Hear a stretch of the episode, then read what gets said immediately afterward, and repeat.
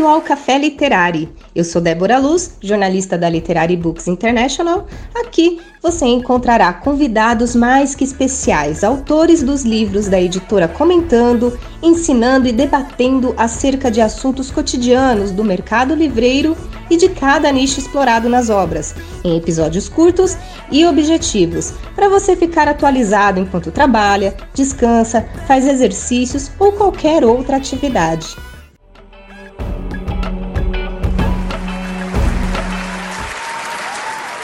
O episódio 4 do Café Literário é o lançamento do livro A Orquídea Sagrada, da autora Mônica Coren, que aconteceu virtualmente no canal da Literary Books no dia 22 de julho.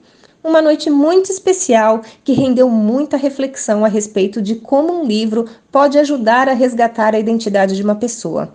A que escreveu a obra e a quem a ler. A Orquídea Sagrada é uma autobiografia romanceada que está repleta de temas essenciais ao desenvolvimento humano. Nessa obra, a autora passa pelas questões existenciais da personagem Judite, uma mulher forte e ao mesmo tempo sensível que faz um verdadeiro balanço de sua vida. Venha conosco acompanhar essa entrevista.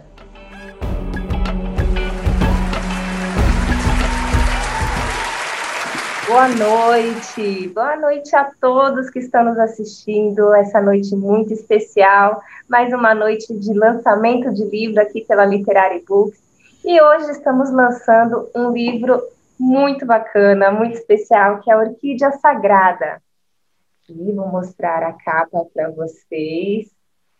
Tá um espetáculo essa capa e a gente vai falar um pouquinho com a pouquinho não, um montão com a, a escritora para falar sobre a capa, sobre o conteúdo e tudo mais. Desde já, eu peço a todos que estão nos assistindo para curtir esse vídeo, curtir o nosso canal, se inscrever no nosso canal aqui no YouTube, assim vocês vão ser notificados dos nossos próximos lançamentos e muitas outras novidades que estão surgindo. O livro Orquídea Sagrada está disponível nos formatos impresso e digital nas principais lojas físicas e virtuais.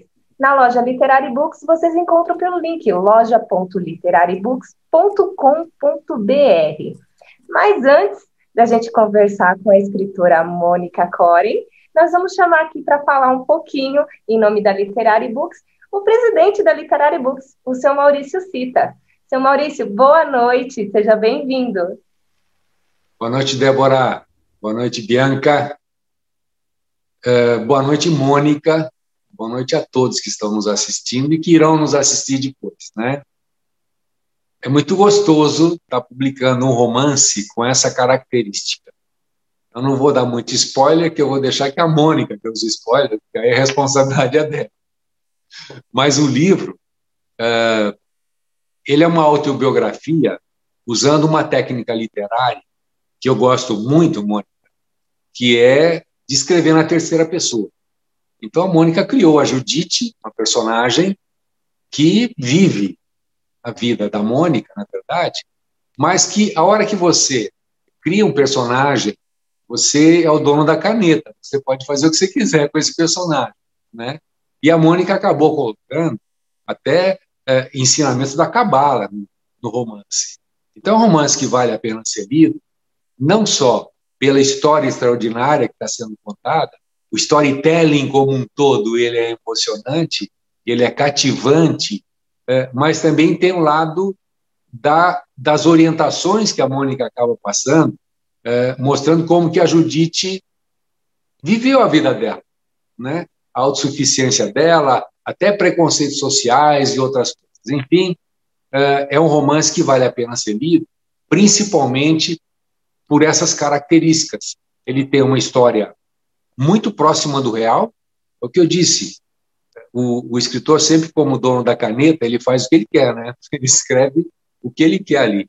Mas a Mônica, com certeza, botou a Judite muito próxima uh, dos caminhos que a Mônica seguiu.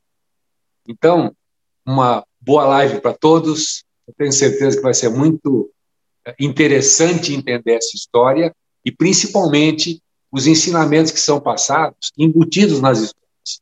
Acho que esse é um lado é, único no romance, porque é, o romance, normalmente, como o próprio nome diz, é para contar uma história romanceada, né?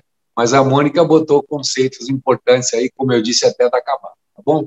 Boa noite a todos, boa live, e eu tenho certeza que nós vamos curtir muito esse papo agora. Débora, é com você. Obrigada, seu Maurício, obrigada mesmo. Bem, como ele mesmo falou, esse livro é uma autobiografia romanceada da Mônica Coren, que está repleta de temas essenciais no desenvolvimento humano, né? E nessa obra, a autora Mônica, ela passa é, pelas questões existenciais da personagem Judite, uma mulher forte e ao mesmo tempo sensível, que faz um verdadeiro balanço da sua vida. Mas quem falará sobre isso e muito mais a própria autora, que eu vou chamar agora. Mônica, boa noite, seja bem-vinda. Boa noite, Débora. Boa noite, Maurício. É, boa noite a quem está aqui no YouTube, que eu não consigo ver, mas eu consigo ver quem está no Instagram. Boa noite a todos. Estou é, super feliz de estar tá aqui. Estou super feliz é, de estar tá saindo do backstage para o front stage, né? Eu eu acho que você que vai me perguntando, né, Débora? Oh, você. você vai guiando a conversa, né? Sim, vai ser um bate-papo, gente, é. que a gente vai contar um pouquinho para vocês sobre tudo, sobre o livro, sobre a Mônica, e a gente vai começar exatamente desse jeito. Mônica, eu quero que fala para quem está nos assistindo, conte-nos um pouco sobre você, quem é Mônica Coren? Bom, Mônica Coren nasceu como Mônica Faldini, né? A Mônica Coren, eu acho que é quem eu sou hoje, quem eu escolhi ser. É, eu nasci, eu nasci, meu sonho de criança, eu conto isso no livro, era muito simples. Eu queria casar, ser mãe, ter meus filhos. É, uma, eu sempre fui muito romântica. E como o Maurício falou, quando a gente cria um personagem né, e coloca em terceira pessoa, eu posso ser eu mesma, eu posso ser quem eu quiser ser, eu posso colocar os meus medos, eu acho que a gente consegue brincar com isso tudo, e isso foi um processo muito gostoso, né? É, eu nasci como Mônica Faldini desejando ser mãe, né? Assim, eu desde pequenininha eu me espelhei na minha mãe e, e sempre o meu maior desejo era constituir família. Eu sempre achava que isso era, era, era o mais importante. E quando eu consegui constituir a minha família, né? Eu sou mãe de cinco filhos, então é bastante para hoje em dia.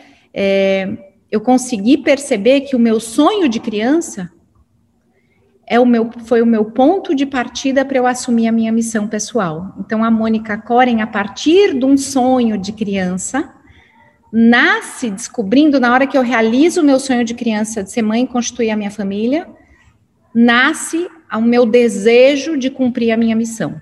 E aí nasce a Mônica Coren. Ah, perfeito. Bela é, detalhamento, bela explicação. É, e eu queria saber como é que surgiu a ideia, né, de todo esse esse lançamento, esse, digamos, esse livro aqui, esse presente que a gente está dando para o nosso leitor hoje. De onde surgiu essa ideia? É, Ainda como criança, eu me prendi aquele jargão que todo mundo tem que plantar árvore, ter filho e escrever um livro. e eu e eu sempre quis, né? Eu sempre quis assim dar aula, eu sempre gostei de escrever. E quando eu comecei a perseguir essa questão de seguir a minha alma, de eu sempre busquei sabedoria, né? E sempre sempre busquei paz interna e externa o tempo todo. Né? Essa, é, esse sempre foi o que me balizou. E uh, o início da minha vida adulta foi mais turbulento. Então, eu tive alguns percalços de saúde e eu tive um, um melanoma no meu braço, tem uma cicatriz enorme aqui, ó. E já fiz três cirurgias para esse melanoma. Na segunda cirurgia, eu entrei no hospital entregue à cura, dizendo: eu não quero mais aprender pela dor, eu não quero mais adoecer, eu não quero mais ter que sofrer, eu quero aprender pelo amor. E entrei no hospital em jejum, em meditação profunda, e dizendo: meu Deus, se precisar perder um braço, que eu perca, mas que eu aprenda a lição pelo amor. E a única resposta que veio foi que eu precisava escrever um livro como processo de autocura, como meu processo de me entender. E aí eu fui para o hospital é, para ser operada e a cirurgia foi super bem, graças a Deus. E eu saí do hospital com a certeza que eu precisava escrever esse livro. E não foi fácil o processo, porque como uma pessoa absolutamente ordinária, normal, uma mãe, esposa, de cinco filhos, né, que faz a família acontecer, que está sempre por trás, é, escrever um livro e me colocar à frente foi um processo de um renascimento para mim. Então, foi um processo que durante três vezes eu engavetei esse livro, seis meses, bem trancadinho, que eu falava, não, não vou imprimir, não vou, não vou lançar, isso é uma autoterapia. Esse livro começou como uma autoterapia. E quando eu estava terminando o livro, eu mostrei para o meu mestre da Cabala, o rabino Joseph Sotum, que é meu mestre, meu rabino e me ensina há 23 anos todos os dias. É, o rabino pedi para ele ler e ele disse: Você vai publicar? Eu falei: Não, Rabino, é minha autoterapia. Ele disse: Mônica, às vezes pelo ordinário, às vezes pelo normal, as pessoas se aproximam e se sentem é, donas da possibilidade de mudar a vida delas também. Então, é um romance, é gostoso, é uma leitura fácil de um fim de semana, mas que pode ajudar outras pessoas a ter cliques, e assim surgiu o processo do livro. Perfeito. Ah, você comentou do Rabino, ele até prefaciou o seu livro, né? Ele prefaciou, ele prefaciou de uma maneira muito linda, eu me emocionei super. Eu falei para ele, Rabino, eu queria que o senhor prefaciasse. E ele contou é, a história de Judite, e eu vou contar rapidamente, né? Primeiro, quem é Judite na história bíblica? É, é, Judite foi uma mulher que salvou o povo hebreu da maldade. Na época de Nabucodonosor, é, Judite se fantasiou, se vestiu de prostituta, entrou na tenda uh, do, de Holofernes, que era um general, e fingiu seduzi-lo e cortou a cabeça dele e pendurou no portão da cidade. Então foi uma mulher que ela usou de uma força extrema para conseguir acabar com a maldade do mundo numa época onde a maldade estava muito exacerbada.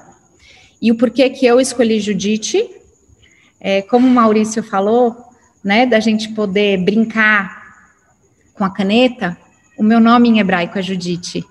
Toda pessoa de origem judaica tem um nome normal, que a gente é registrado pelos pais, e um nome em hebraico. E o meu nome em hebraico é Judite. Então eu pude me apossar, né, de tudo, de todo esse processo de, de, de querer existir, né, como mãe de cinco filhos, eu brinco que eu não tenho CPF. Eu tô sempre, eu sou sempre a mãe de um dos meninos ou a mulher do meu marido, né? Eu tô sempre resolvendo alguma coisa dos outros. Então, eu me apossar, eu resgatar o meu CPF, a Sofia está aqui, a gente sempre brincou isso, eu e ela, que a gente tem sempre um CPF de alguém. Então, me apossar do meu CPF, resgatar a minha verdade interna, né, é muito gostoso. É um, é, foi um processo muito gostoso. E eu brinquei disso através da Judite, que é o meu nome em hebraico. Muito interessante isso, Mônica.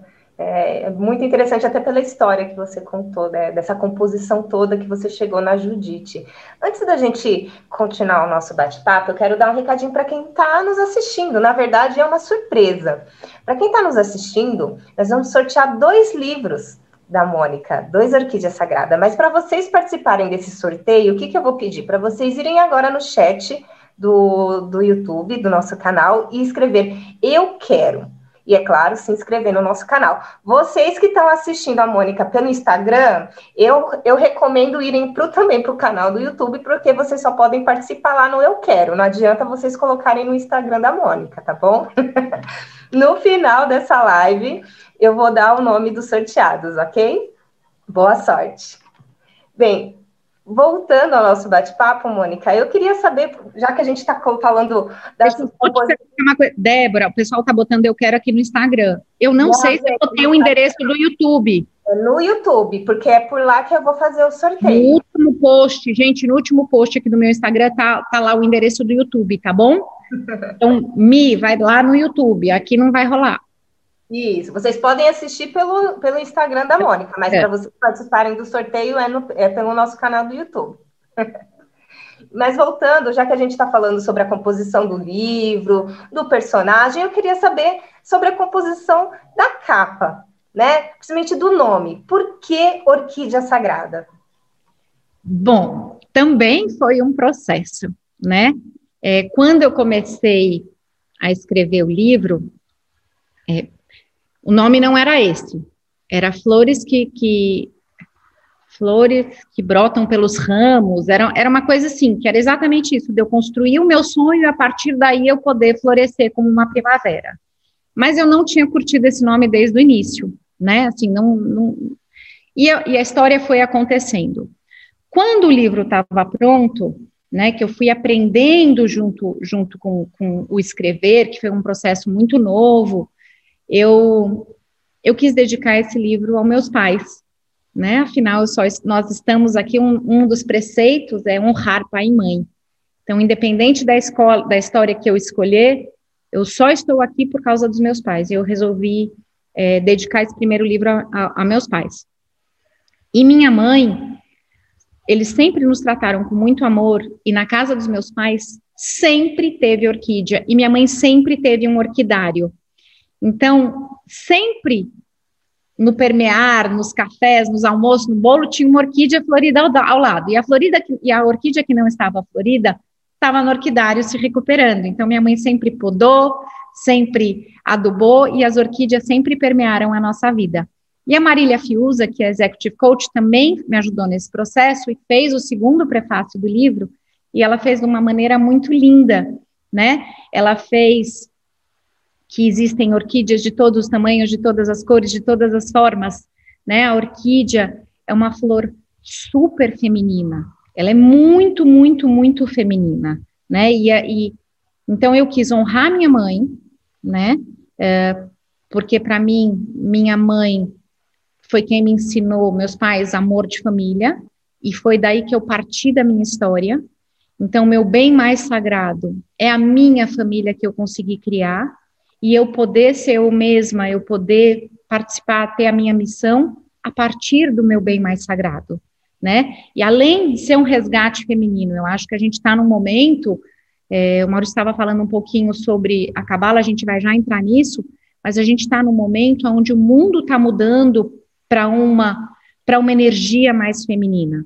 Hoje é o dia de Maria Madalena, né? Hoje, hoje é o dia de Maria Madalena. Então a feminilidade ela, eu busco muito o resgate da feminilidade, eu falo muito para as mulheres, eu falo muito do sagrado feminino, do poder de persuasão da mulher dentro do sagrado e não dentro da, da manipulação, né? Então, é, vai muito com isso. Perfeito. E o que os, os leitores vão encontrar na sua obra? Sem dar spoilers, né? Resumidamente, o que seria a história da Orquídea Sagrada? É, bom, eu acho que quem lê esse livro é um livro gostoso, é um livro fácil de ler e as pessoas vão encontrar milagre nos pequenos detalhes, né? É, eu enxergo a vida assim. Eu acho que os milagres estão no nosso cotidiano. Eu acho que um filho meu que acorda todos os dias e vem me dar um beijo remelado, com, com, com um olhinho inchado, é o mesmo bebê que eu recebi no hospital, na sala de parto. É, eu casei uma vez só, graças a Deus. Então, meu marido, no, no, auge de um momento de que a gente não tiver em acordo, é o mesmo marido que eu casei. Então, eu acho que os grandes acontecimentos, eles acontecem de vez em nunca. Né? As grandes festas, a gente está arrumado, é de vez em nunca. No dia a dia, coitate, no dia a dia a gente está descabelado, arrumando o menino, principalmente nós mulheres, né? Tentando fazer com que a família dê certo. E eu acho que se a gente buscar a consciência dos pequenos milagres no nosso cotidiano, a gente consegue fazer o céu na terra. Eu sempre digo isso, né? A gente não precisa morrer para ir para o céu. O céu e o inferno não estão depois da minha vida. Eles são as escolhas que a gente fizer durante o dia. Então, o livro todo, eu busco isso. No livro todo, eu converso, minha tia está aqui, minha prima está aqui, as pessoas que me conhecem desde pequena, o livro todo tem um diálogo com a minha avó, que não é minha avó de verdade, é minha tia-avó, que foi a pessoa que sempre me balizou. Então, ela é a voz, é o alter ego, é a pessoa sábia, né? Ela foi a pessoa que sempre me balizou com a vida que eu queria ter. E, e, e no livro todo tem esses diálogos da Judite em vários momentos da vida. Então, no momento que a gente está crescendo, no momento que a gente está envelhecendo, eu sempre estou conversando com essa minha avó e ela sempre está me dando esses conselhos da gente achar os milagres em todas as horas do nosso dia. Né? Eu acho que principalmente isso. É... E mais uma coisa que eu queria falar, que tem a ver com isso também. É, o sussurro de Deus, né, quando Deus fala com a gente, é sempre num sussurro. Né, quando a gente vai orar, a gente tem um insight, quando a gente vai meditar, a gente tem aquele whisper, aquele sopro, uma ideia, um insight, né? E a gente tem que estar atento. Eu acho que a pessoa que estiver lendo o livro vai, vai entender isso. E o, o inferno, o diabo, tem que sempre vir embrulhado num papel de ouro porque ele tem que estar tá sempre em campanha política, mostrando que o caminho dele é melhor. Então eu tenho, eu não posso dar muito spoiler, mas tem um momento que eu falo isso no livro, né? A diferença do céu e do inferno. A, a, a cena é a mesma, é a maneira como a gente encara. Se a gente é roubado uh, pelo, pelo diabo, ou se a gente escuta o nosso sopro interno e vai atrás da nossa intuição, que ela jamais mente para a gente. Perfeito, perfeita colocação que você colocou agora.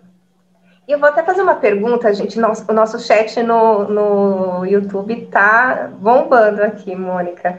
E umas, umas pessoas estão comentando, te parabenizando. E tem uma pergunta que é do Leandro Augusto, que é o Leandro, ele, ele é até autor daqui da Literary Books, o Leandro Augusto, que escreveu A Essência da Vida. Um prazer ter você aqui, Leandro, e ele perguntou assim: gostaria de perguntar uh, uh, para a autora o que ela espera transmitir pra, na sua obra. O que, que você espera transmitir para os leitores com a sua obra? Eu, eu espero transmitir eu, eu, digo o seguinte: todos nós fomos feitos, criados à semelhança e imagem de Deus. Todos nós temos uma música só nossa, uma história só nossa, e o grande desafio da gente é a gente conseguir acender essa luz, né?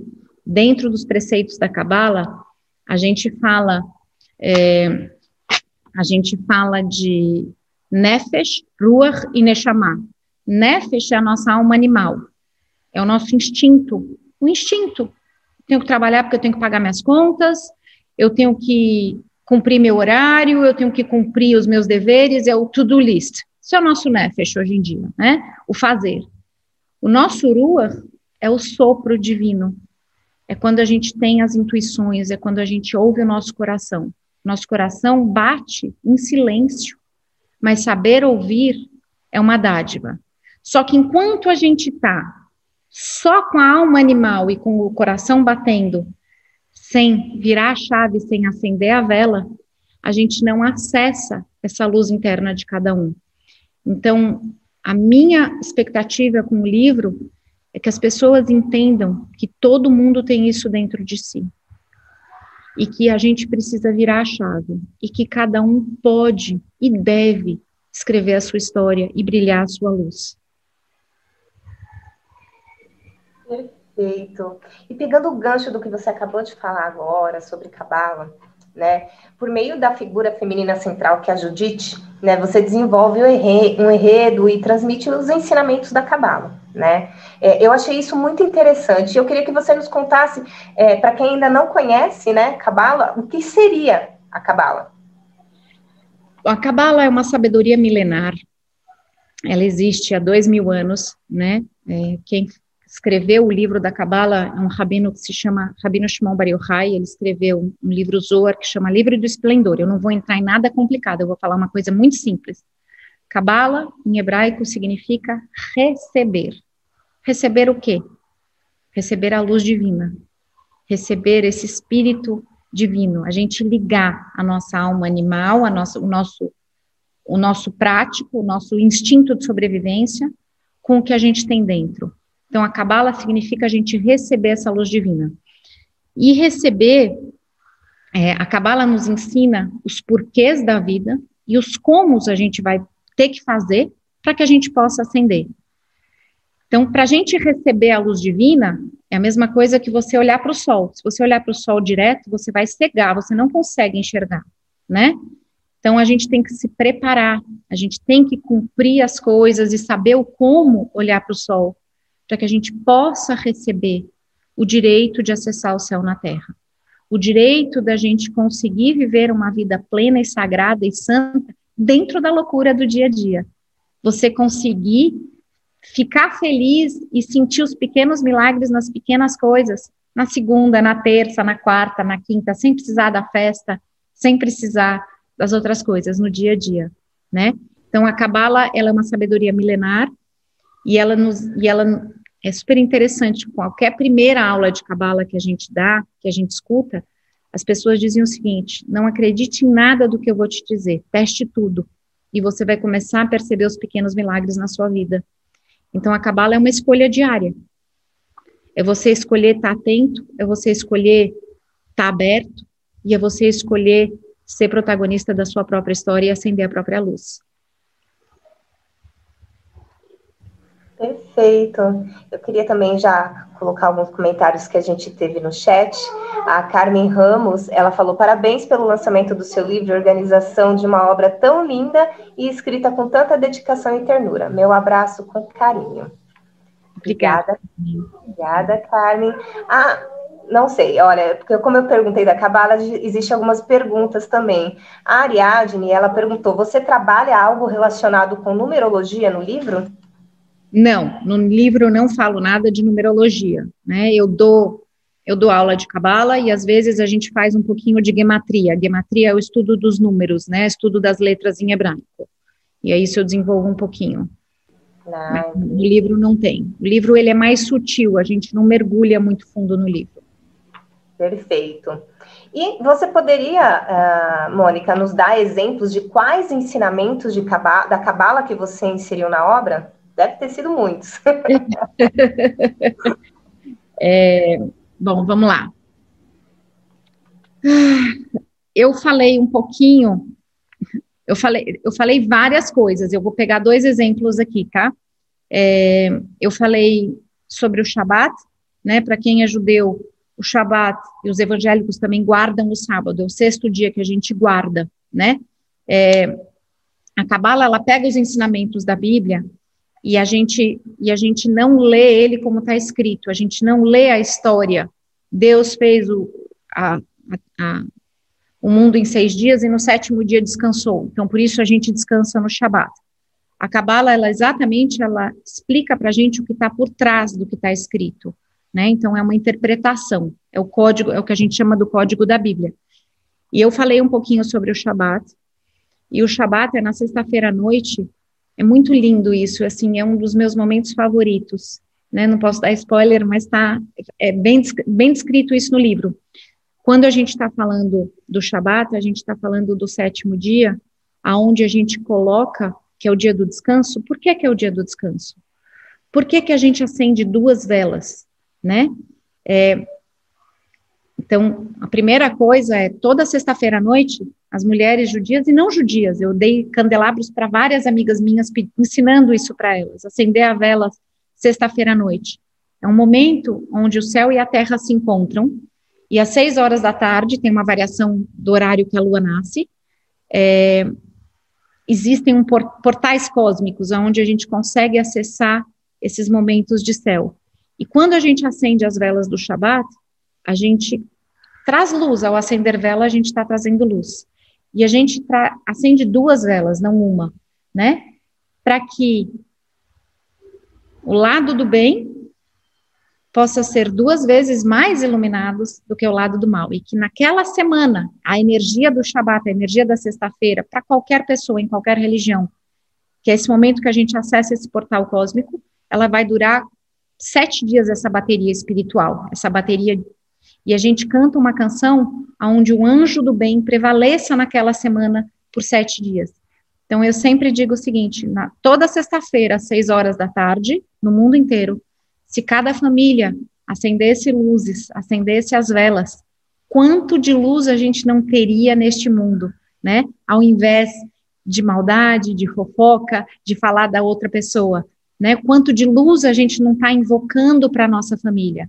É um momento onde a gente deixa as batalhas do corpo de lado e a gente coloca é, esse nosso whisper, esse nosso sopro divino acima de tudo.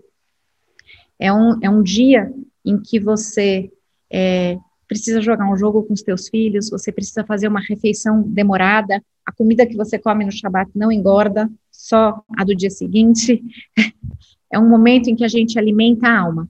E isso perdura por sete dias. Então, a gente fazer um deleite da alma, um momento onde vai ter jogos com a família, aonde marido e mulher podem e devem namorar, aonde você deve visitar uma pessoa doente ou dar uma palavra de conforto, isso aumenta a tua bondade durante sete dias e a tua energia positiva durante sete dias, né?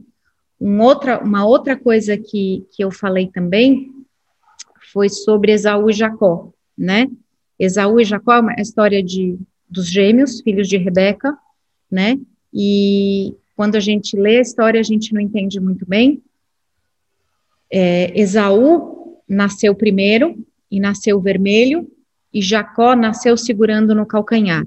E eles brigavam no ventre de Rebeca toda a vida que Rebeca passava na frente de qualquer templo sagrado, de qualquer tipo de religião, que ela passava em qualquer casa de Deus, os meninos brigavam no ventre. E ela vai buscar Deus e perguntar: para que, que eu estou grávida se os meninos ficam se matando? Por que, que eu estou grávida se meu bebê reclama toda a vida que ele passa na frente da casa de Deus, na casa de oração? E a Kabbalah explica, e foi um dos conceitos que eu coloquei, que esses dois personagens são, de novo, o nosso desejo físico de prazer, de comida, da gente estar tá, prazer imediato, que é Esaú, e Jacó é a gente conseguir ver além, é a gente conseguir ver que com o nosso esforço, que quando a gente consegue alcançar o prazer longínquo, quando a gente consegue conquistar alguma coisa com esforço, da gente conseguir chegar na nossa na nossa alma divina, a gente consegue isso para valer, a gente consegue. É, eu, eu gosto de, eu sempre gosto de falar palavras simples. Se meu filho tirar um 10 na prova colando, o mérito não é dele. Se ele estudar e ele conquistar o 10, ele é Jacó, senão ele é Esaú, né? Assim, quem está de dieta, se sucumbir ao primeiro pedaço de bolo e a pessoa que conseguir falar, não, eu consegui, eu, eu, eu consegui emagrecer meus 4 quilos, eu consegui dizer não, eu, eu sou Jacó, eu consegui chegar no meu objetivo, eu consegui conquistar. Então, esses são os conceitos da Cabala. O tempo todo, a hora que a gente entende que a dualidade, que a gente está o tempo todo, eu quero ser bom, eu não quero ser mal, eu falo o tempo todo nisso no livro. A gente está com meia visão. A gente está com um véu aqui porque a dualidade ela faz parte. A maldade existe para que exista a bondade. O desejo físico existe para que possa haver a conquista. Né? Então, o marido existe para a mulher ser a melhor versão. A mulher existe para colocar o marido no lugar dele. Então, a dualidade, ela é o ponto de partida para a gente conseguir a unicidade. Então, são esses conceitos que eu falo no livro o tempo todo e que a dualidade é um ponto de partida para a gente conseguir a unicidade. Nossa, perfeito. Tem até sem palavras para poder comentar algo a respeito, porque você já explicou tudo é, sobre a parte do conceito, até mesmo para quem não é, conhece, por isso que até mesmo eu fiz essa pergunta, porque muita gente que está nos assistindo não tem esse conhecimento sobre o que é a Cabala, sobre os conceitos da Cabala, né? A Cabala não é religião. A Cabala vem antes das religiões. Dois mil anos atrás, na época da crucificação de Jesus Cristo, e hoje é dia de Maria Madalena, a Cabala surgiu na mesma época. Foi uma época aonde houve uma separação dos humanos. E agora a gente está numa fase de união. Não pode mais haver separação de religião, separação de dualidade. Não pode mais. A gente está nesse momento de união. Então, olha, olha as coisas, as deucidências que eu chamo, né? Nós estamos aqui no lançamento de um livro uh, de uma menina judia, da Judite, no dia de Maria Madalena. Então, é, é a gente juntar as coisas, a gente está no momento de união, né? Com certeza, com certeza. Aproveitando, já vou passando mais alguns comentários no nosso chat. A Ângela Teixeira comentou: Shabá com você e sua família luz, amor. Ela é sempre amor, Ângela. Você sempre, sempre está junto com a gente e muito cheia de amor. Gratidão. A Verônica, ela fala assim: que compartilhamento delicado, lindo e instigante. Estou curiosa e desejando conhecer a sua história. Parabéns, Mônica. Obrigada, Verônica. Bacana ter esse feedback, né? Isso porque você, a maioria de vocês ainda não leram o livro.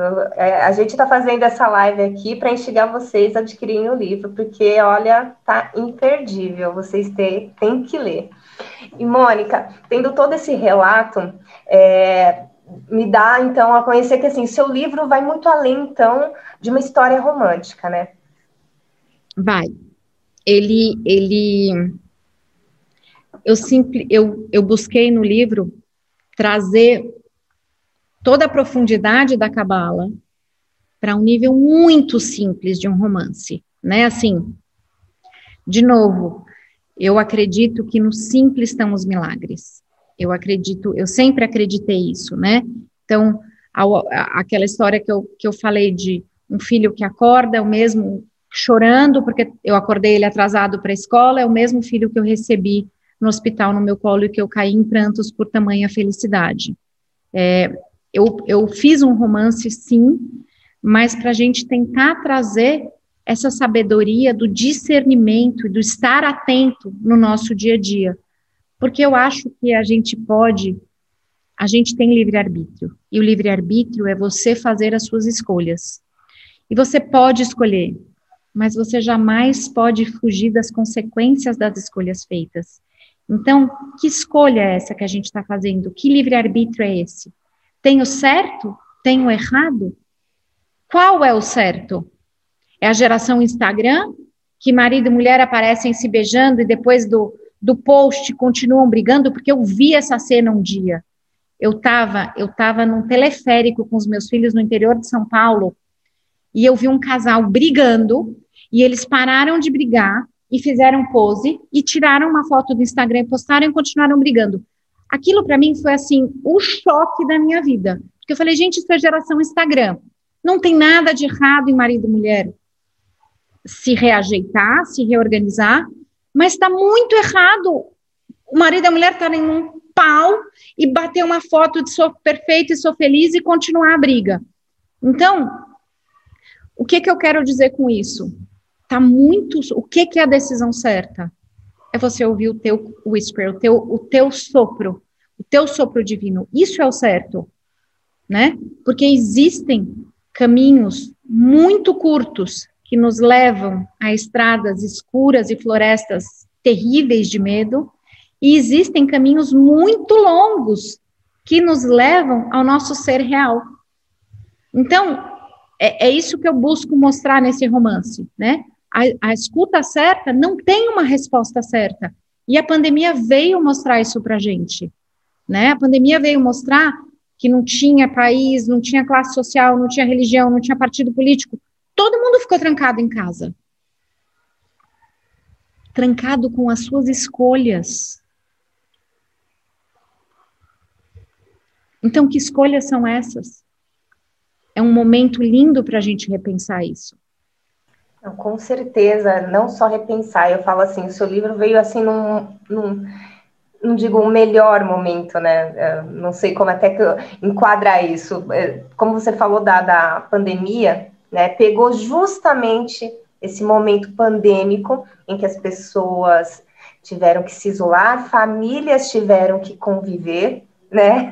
Foram obrigadas a conviver, porque a maioria delas era aquela loucura de entre e sai, um está trabalhando, está estudando, está dormindo, né? E como você falou, a sua obra, ela acabou vindo num momento para provocar essa reflexão, para provocar talvez essa mudança, né? É, é, acho que é uma reflexão. É, e, e eu não digo, e eu não digo, eu não digo mudança, sabe, Débora? Eu digo ajuste. É, porque se você. Eu acho que a gente acerta com pequenos ajustes. Então, de novo, eu volto para o nosso cotidiano. Não é de repente deu tudo errado ou de repente deu tudo certo. Não. São, são os pequenos ajustes que vão fazer com que dêem certo ou que vão fazer com que não dêem certo. Então, se a gente estiver atento a esses pequenos ajustes, a gente pode fazer na nossa vida o que a gente sonha. Com certeza, com certeza. E, Mônica, eu li nas suas redes sociais e você também comentou agora no início da nossa live, né? É, quando você convidou o seu público a vir para nossa live, que este livro, ele é o seu resgate, né? Você comentou isso no começo também. E com isso, uh, espera que cada um possa fazer o seu resgate. Foi o que você acabou de falar aqui também. Né? Você fala que quando nos libertamos das nossas amarras pessoais e nos entregamos ao universo, a resposta é de sentir cada célula em nosso corpo trabalhando ao nosso favor. Eu achei muito interessante isso que você escreveu. E agora eu te pergunto, qual é o seu sentimento de ter o seu livro impresso, agora lançado, e nas mãos de muitos leitores lendo a sua história? Olha, é, primeiro, para mim, é um processo de tran transformação sem, sem dúvida. Né? Eu falei, quando a gente começou a conversa, não era todo mundo que estava nos ouvindo, entraram algumas pessoas agora, mas quando o meu propósito escrever o livro era que eu pudesse transformar, em vez de aprender pela dor, aprender pelo amor. E eu digo que esse livro foi um parto. Foi meu sexto filho aqui, viu? Porque uma porque sair da zona de conforto, para mim é fácil. Ser mãe de cinco filhos para mim é tranquilo. E o pessoal já acha o máximo isso, mas não é. Porque para mim é fácil, vindo uma família de muito amor. Então, para outras pessoas, ser um mega executivo é fácil. Para um artista, pintar um quadro é fácil. Depende de onde você vem. Né? Então, para mim, sair da minha zona de conforto, sair do papel de uma mulher judia, aonde as mulheres judias sempre são o background de uma família, sempre estão por trás dos filhos e do marido, fazendo com que eles brilhem na vida e a gente está por trás na cozinha amassando o pão da sexta-feira que é ralar. Você vir para frente é um parto, mas foi uma cura pelo amor. Então eu posso dizer que com certeza, para mim, foi um processo de cura muito grande. E aí o que eu escrevi que você falou, né, de todas as minhas células, as nossas células, elas sentem todos os nossos pensamentos e tudo que a gente vivencia, elas guardam dentro da gente. Então, eu poder transformar, eu poder mudar a minha história de acordo com a minha missão, buscando o que eu quero daqui para frente, não de onde eu vim, né? A minha escolha, e eu acho que cada um tem esse direito. Tem esse direito. Eita, parou aqui, ó. É, ter, é, ter esse direito de poder fazer a sua escolha, de poder ser o que você quiser, é cura. É cura. É a gente poder ser feliz. Ponto, simples. Com todo o trabalho que dá, com toda a dor que dá, mas é uma felicidade real é uma felicidade de eu estar, tá, igual eu postei no Instagram, no primeiro dia que eu peguei a minha caixa, quando eu vi o, o, o post que eu fiz, eu tinha acabado de acordar, eu estava com os cabelos assim, eu estava de óculos, eu estava com rímel borrado, e a minha cara de felicidade estava a coisa mais linda do mundo. Então, a felicidade que vem de dentro para fora, ela transborda, né? Então, eu acho que, que, que é isso.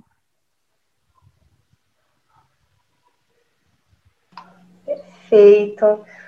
Bom, a gente está chegando, infelizmente, ao final do nosso lançamento, mas antes eu vou conversar novamente com você para a gente finalizar. Eu vou falar o nome dos sorteados. Vamos lá, quem será? Hum, Mariana Laproviteira. Me pediu o livro para amanhã, Mari, você ganhou! Que linda! Adorei! Vou autografar o livro dela. Perfeito, olha, já vai ganhar um autografado. Israelita Austregélio. Outra, a Israelita também me pediu ontem. Pronto, vou entregar os dois livros de presente com muito amor, muita honra, gratidão, meninas. Ai, que feliz. Duas pessoas que realmente queriam um livro, é super legal. Eu já, ia falar para vocês enviarem um e-mail para a gente, mas você então vai entregar esses livros? É isso? Posso entregar, posso entregar, posso entregar, porque eu posso entregar autografado. Já que você conhece as pessoas, já é, para poder autografar, a gente vê certinho para poder entregar para vocês. Mariana Israelita. Ok? A gente combina certinho. Tá bom, combinado. Eu combino com você, se elas quiserem me procurar, conheço super bem as duas. As duas é. moram em Fortaleza comigo. Ai, não, perfeito. A gente, a gente, o livro vai chegar, porque como ela vai querer autografar, então a gente faz certinho para poder ir autografado para vocês. Ok? Ok. Mônica, para a gente finalizar, o que, que eu queria pedir para você? Eu queria que você deixasse uma mensagem para quem será os seus futuros leitores. uma mensagem. Eu repito isso todos os dias, né? Todos nós fomos feitos à imagem e semelhança de Deus. Todos nós temos, é, podemos ter o privilégio de abrir os nossos olhos todos os dias de manhã e fazer nesse mundo o que a gente veio fazer. Então, que a gente não tenha medo de acessar isso, de virar essa chave, para que de uma pessoa ordinária a gente possa ser extraordinária e virar extraordinário, que a gente possa sim é, brilhar, que cada um possa ou acender a sua lâmpada ou tirar a poeira da sua lâmpada e que a gente possa cumprir a nossa missão.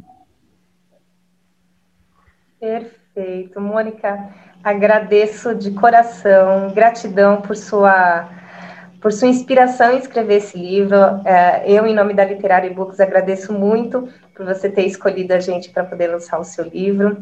É, pode ter certeza que para nós o seu livro é muito importante, é muito especial e a gente já está trabalhando desde o começo para que ele seja um sucesso e já está sendo um sucesso. A gente está vendo aqui nessa live.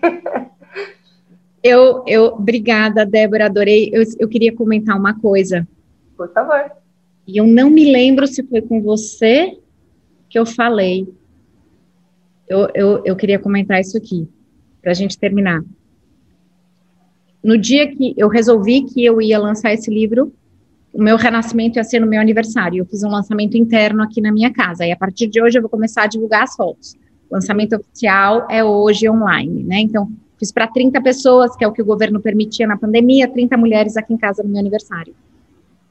E quando eu resolvi que eu precisava, que eu queria o livro para o meu aniversário, vocês me falaram que eu tinha até o dia 16 de abril para entregar, uma coisa assim. E eu acho que era com você que eu estava falando no começo, não era?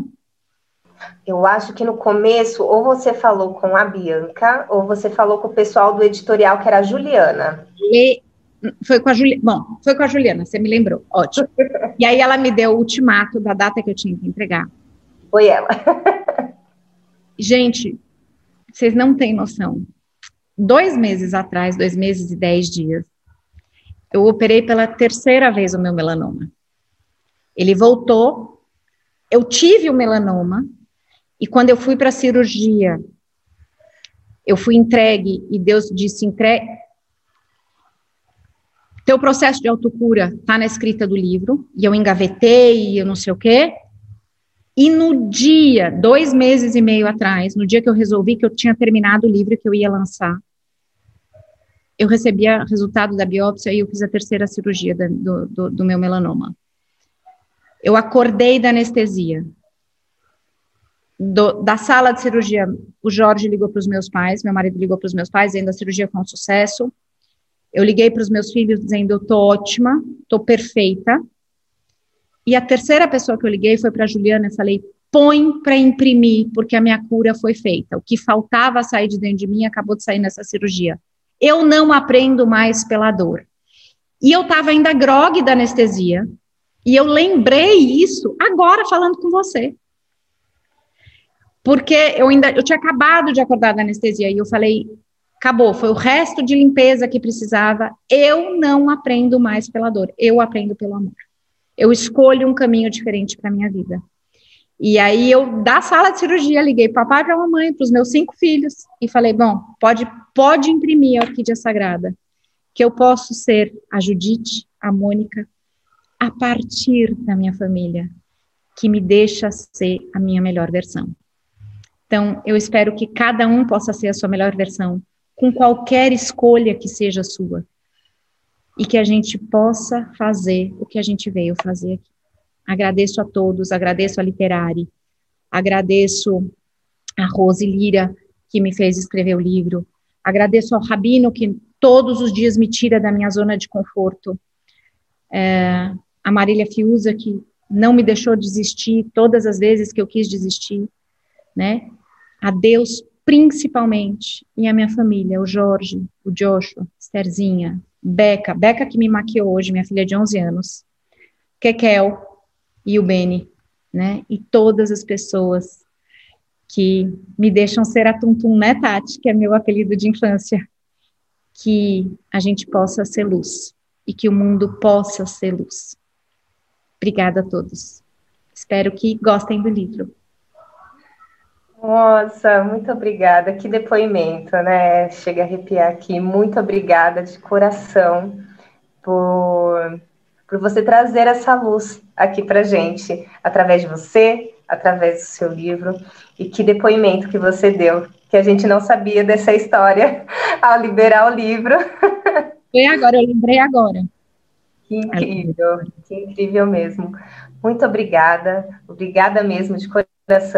E, ao, e a vocês que estão nos assistindo, é, lembrando que a Orquídea Sagrada ela está na versão impressa e virtual nas principais lojas físicas e virtuais também. Eu falo virtual porque também está em e-book. Mas na loja Literário Books vocês encontram pelo link loja.literariobooks.com.br. Muito obrigada a todos. Uh, esse vídeo vai estar sendo gravado, é, ficará gravado pelo, pelo canal do YouTube. Compartilhem para todas as pessoas que vocês conheçam. Leve essa história, leve esse livro para tudo quanto é canto desse Brasil e do mundo que merece ser compartilhado. Mônica, muito obrigada. E a vocês também o meu boa noite, meu muito obrigada e até a próxima live de lançamento. Até mais. Obrigada, Tchau. boa noite, boa noite, gente. Muito obrigada, viu? Este foi mais um episódio do Café Literário, que terá uma novidade diferente a cada semana, toda segunda-feira. Venha, acompanhe. Este é um podcast para quem lê até com os ouvidos. Até a próxima!